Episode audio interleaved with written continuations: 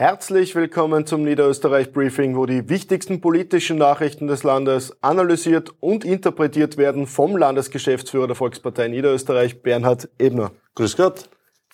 Die Teuerung trifft äh, jeden Einzelnen, aber auch Organisationen. Zuletzt äh, das Rote Kreuz bzw. die Rettungsorganisationen. Unsere Landeshauptfrau jetzt darauf reagiert. Wie genau?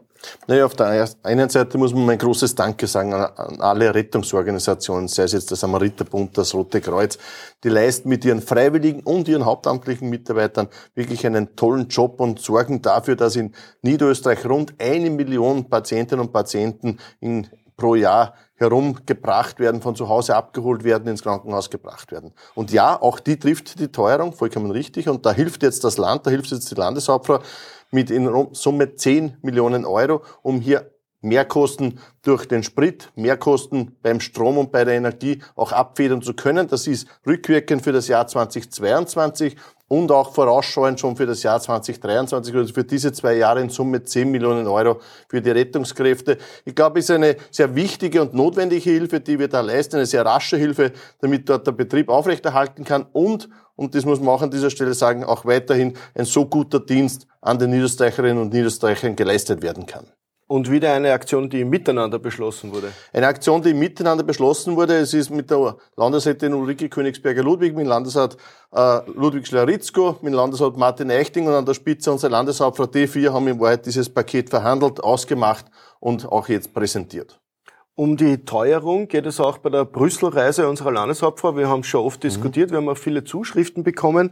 Äh, die Europäische Union wird doch jetzt ein wenig kritisiert, weil sie da keine einheitliche Linie im Kampf gegen die Teuerung findet. Was sagst du dazu? Naja, es wäre jetzt eine riesige Chance für die Europäische Union, wenn sie da hart und klar auftritt und sagt, wir schaffen das gemeinsam, dass wir gegen die Teuerung auftreten, dass wir den Gaspreis so weit stützen, dass er entkoppelt wird von äh, Strompreis. Das war auch das Ziel der Landeshauptfrau, darum ist sie auch äh, nach Brüssel gereist, um hier nochmals ganz klar zu machen, worum es uns geht, nämlich die Entkoppelung vom Gaspreis vom Strompreis.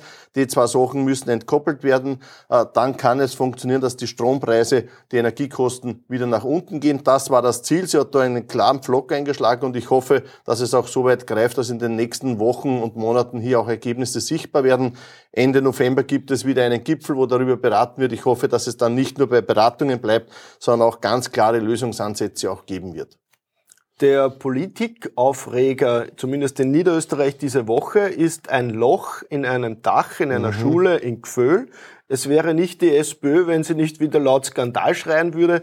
Ich frage einmal ganz anders, in welchem großartigen Land leben wir, wo das ein Aufregerthema ist? Naja, wir kennen die handelnden Personen. Es ist der Günther Steindl, der war mal Landesgeschäftsführer der SPÖ, hat da immer wieder sehr, sehr laut auch Skandal geschrien, auch wenn nie, nie einmal ansatzweise, wo ein Skandal sichtbar war. So jetzt auch in seiner Heimatgemeinde in Gföhl, wo unsere Bürgermeisterin, die Ludmila Etzenberger, wirklich einen tollen Job macht. Die hat die Schule saniert. Das Dach wurde nicht saniert. Das ist jetzt 40 Jahre alt in etwa. Äh, da dürfte irgendwo ein Schaden jetzt entstanden sein, der wird behoben. Also wo da jetzt ein Skandal ist, ist mir jetzt äh, nicht ganz ersichtlich. Aber scheinbar hat der Herr Steindl da irgendwas gefunden und dadurch schreit er wieder mal Skandal. Ist so. Äh, eine sehr, sehr positive Bilanz kann Jochen Danninger über das mhm. aktuelle mhm. Tourismusjahr ziehen. Äh, wann sind wir eigentlich wieder dort, wo wir vorher gewesen sind? Naja, wir bewegen uns sehr, sehr rasch dorthin. Wir haben jetzt eine Steigerung von 40 Prozent, was die Nächtigungszahlen betrifft im heurigen Jahr, sind aber noch nicht ganz dort, wo wir vor Corona waren. Das sollte uns nächstes Jahr wieder gelingen. Dazu gibt es auch Maßnahmen, dazu gibt es auch Pakete, die der Jochen Danninger jetzt erarbeitet hat, auch präsentiert hat, um so den Beherbergungsbetrieben auch unter die Arme zu greifen um das Land zu bewerben, damit wir nächstes Jahr dann wieder steigende Nächtigungszahlen haben. Die Zeit zwischen dem Nationalfeiertag und dem Landesfeiertag, das ist quasi gerade Patriotismus, Heimatliebe pur. Gerade in dieser Zeit äh, sagt eine, die SPÖ-Jugendorganisation, sie sind jetzt nicht stolz auf unsere Heimat. Äh, was sagst du dazu? Das ist in ihrem Empfinden scheinbar, dass sie nicht stolz sind. Äh, die Jugendorganisation der SPÖ Niederösterreich hat eine Chance, äh, jetzt auf das Land stolz zu sein, auf Niederösterreich zu stolz zu sein. Ich hoffe, das werden sie auch zeigen am 15. November. Wir sind es auf alle Fälle. Wir sind stolz auf Niederösterreich, weil es ein wirklich ein tolles Land ist Und allein, wenn man jetzt hernimmt, die 100 Jahre Niederösterreich, was in der Vergangenheit auch immer wieder auch äh, thematisiert wurden, da hat man gesehen, was für ein tolles Land wir haben, was für, in was für einem tollen Land wir leben können. War das Lotto 6, dass wir hier in Niederösterreich sind. Und das ist gut so. Daher, wir sind stolz auf Niederösterreich. Ja, schöne Schlussworte. In ja. dem Sinne sagen wir Danke fürs Zusehen. Wiederschauen.